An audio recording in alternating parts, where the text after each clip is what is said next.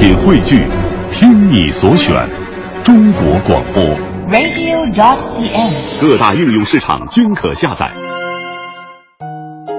昨天的新闻，今天的故事，明天的历史。新闻故事会，真实最珍贵。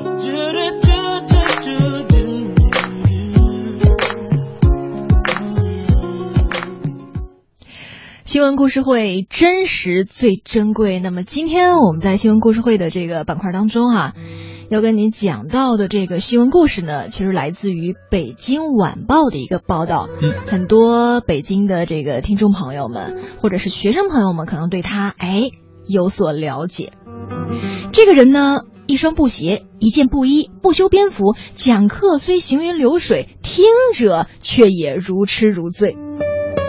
北京师范大学遥感与地理信息系统研究中心主任、中国科学院院士李小文因病医治无效，于十号下午在北京逝世，享年六十七岁。因二零一四年在网上走红，李小文被大家亲切的称为“扫地僧”、“布鞋院士”。今天我们就跟您好好的分享关于布鞋院士的不凡人生。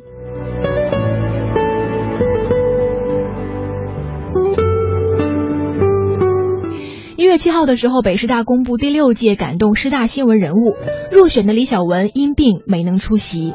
颁奖词当中这样写道：“当众声喧哗的网络将布鞋院士的盛誉簇拥向你，你却独盼这热潮退却，安静的做一辈子风轻云淡的技术宅男。”梦野科研成就二十世纪八十年代世界遥感的三大贡献之一的是你。九里乾坤，三杯两盏谈酒间，与学生趣谈诗文武侠的也是你，还是那双布鞋，一点素心，三分侠气，伴你一蓑烟雨任平生。时间退回到二零一四年，衣着朴素、穿布鞋做报告的李小文蹿红网络，网友们戏称李小文就是现实版的《天龙八部》里那个扫地僧嘛。一个沉默不起眼的小角色，却有着惊人的天分和盖世的神功。而李小文却把自己啊比作另外一个武侠人物，说他是《射雕英雄传》里的黄老邪。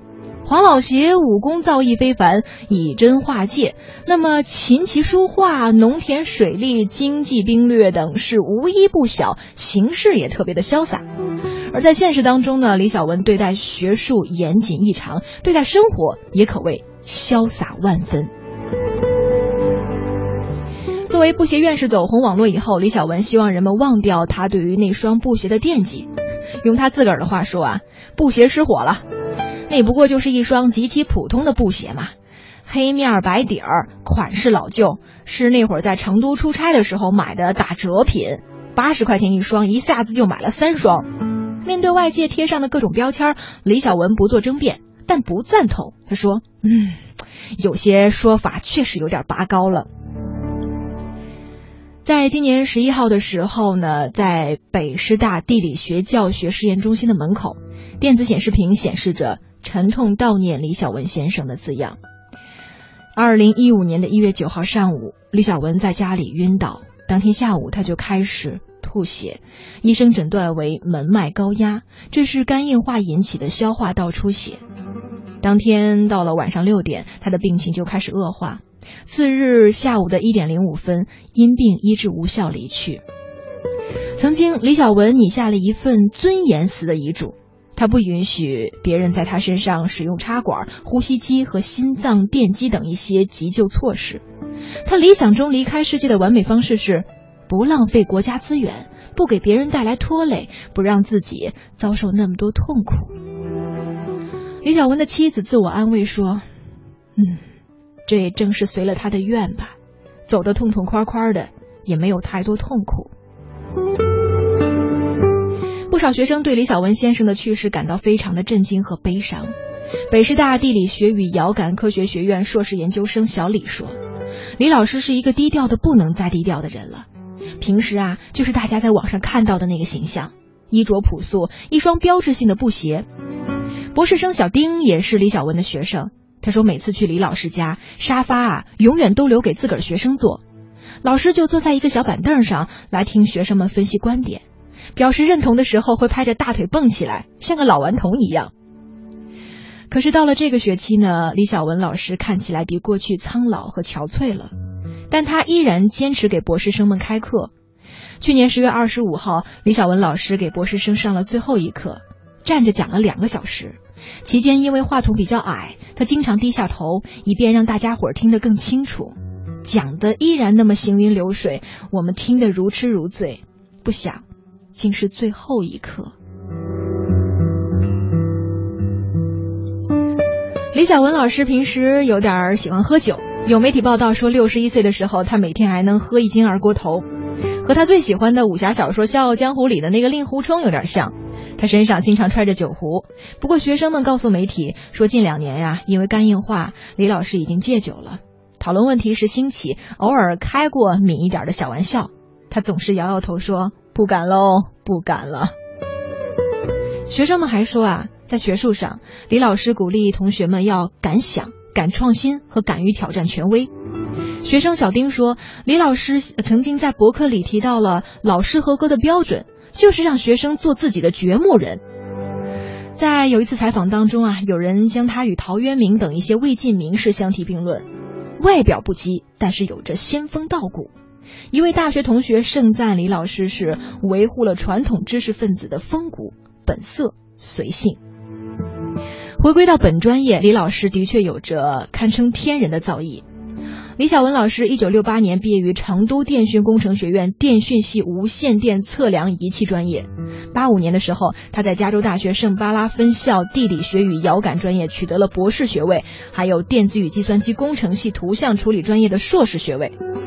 一九九四年，他获得了中国科学院自然科学奖一等奖。两千年，他获得了中国高校科学技术一等奖等等奖项。李小文老师在国内外遥感界是享有盛誉，堪称国内地理信息学领域的泰斗级人物。北师大十号发布了李小文院士去世的布告，表示说，遵照李小文先生的遗愿，丧事从简，不举行追悼会。虽身怀绝艺，却低调行事，随性超脱，活得纯粹。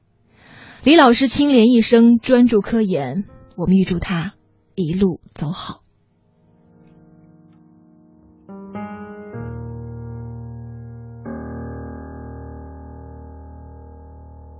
想说却还没说的还很多，咱这是因为想写成歌。让人轻轻地唱着，淡淡的记着，就算终于忘了，也值了。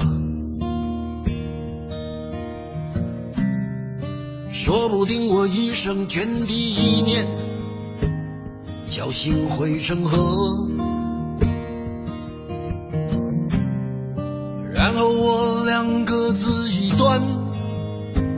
望着大河弯弯，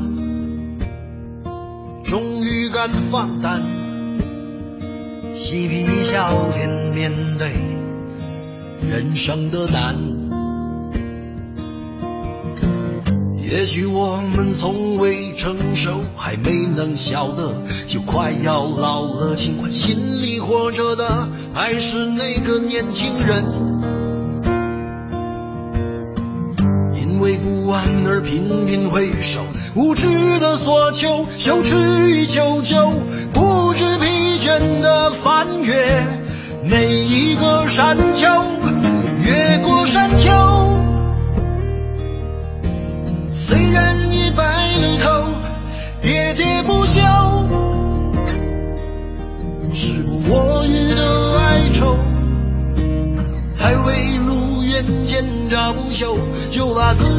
自己先